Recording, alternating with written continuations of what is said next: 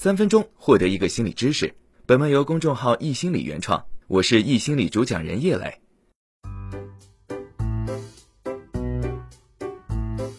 很多人认为心理学是一门非常严肃的学科，不好懂。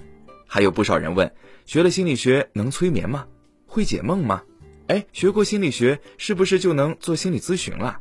好，既然这样，三分钟心理学从今天开始会用更轻松的方式，在三分钟内说到说到心理学的那些事儿。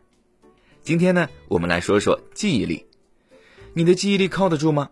先别急着回答，试试回想上周五的午餐，你吃了多少青菜呢？忘记了也不要紧，记忆这件事儿很狡猾。我们来说说有关记忆的七宗罪。第一，传统性遗忘。时间越长，记忆越淡，遗忘从来不会停止。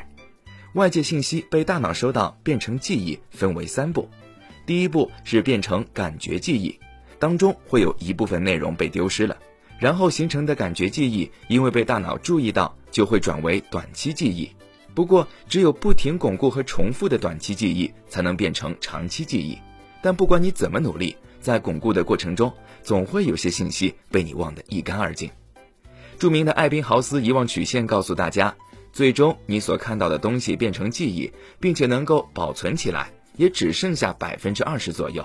而且时间越长，记忆就越不连贯，给了大脑很多捏造记忆的空间呢。第二，走神性遗忘，百分之百的人都会走神，冷不防呀还会落下点什么东西。其实呢，这都是有科学依据的。研究表明。当我们注意力不集中的时候，我们更容易忘记眼前的事情；或者当我们的行动缺乏准确的记忆点时，我们就会忘了接下来要做的事情。这种情况或许就要把想的东西写在小本本上，以防万一。第三，屏蔽性遗忘，你有没有这样的感觉？有些东西你似乎是知道的，但好像又是不知道的。比如《复仇者联盟》，我们更容易记住锤哥，但未必会记住锤哥的名字叫索尔。这是因为大脑更偏向于记住有画面感的名字，而不善于记下一个代号。第四，错构记忆。都说老了的标志是爱想当年，可是你们有没有想过，对于当年的记忆，其实大多数都是不可靠的。记忆不是一份白纸黑字的档案，更像是维基百科，任何人都可以为你的记忆添油加醋。加拿大的研究人员就做过这样的实验。将小时候曾经被凶恶动物攻击过的错误记忆植入到实验对象的记忆中，结果有近一半的实验对象之后出现了这样的被误导的记忆。第五，选择性记忆，不仅别人能够编辑你的记忆，你的情绪也会影响到你的记忆。正如我们高兴时，我们记得更多过去高兴的事情；相反的，失落的时候，我们更容易记起以前不好的事。有时还会因为处于对某种东西的偏爱。就像球赛中双方的球迷对同一场比赛的记忆会大相径庭。第六，张冠李戴的记忆。假设两件事物联系的很紧密的时候，我们很容易发生相互交叉的记忆，而且随着时间的推移，对我们而言，忘记这段记忆是从哪儿来的，这也是常有的事儿。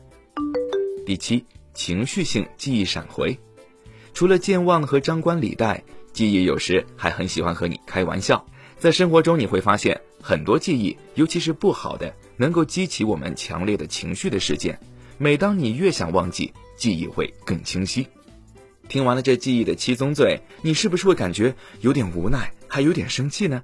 这七宗罪对我们也有不少好处，它可以让我们对危险更警觉，或者通过遗忘，让我们关注更有意义、更值得关注的事情。好了，以上就是易心理三分钟心理学。如果你喜欢本期内容，欢迎分享给你的小伙伴。微信关注“易心理”，可免费下载全套音频。我是叶磊，我们明天见。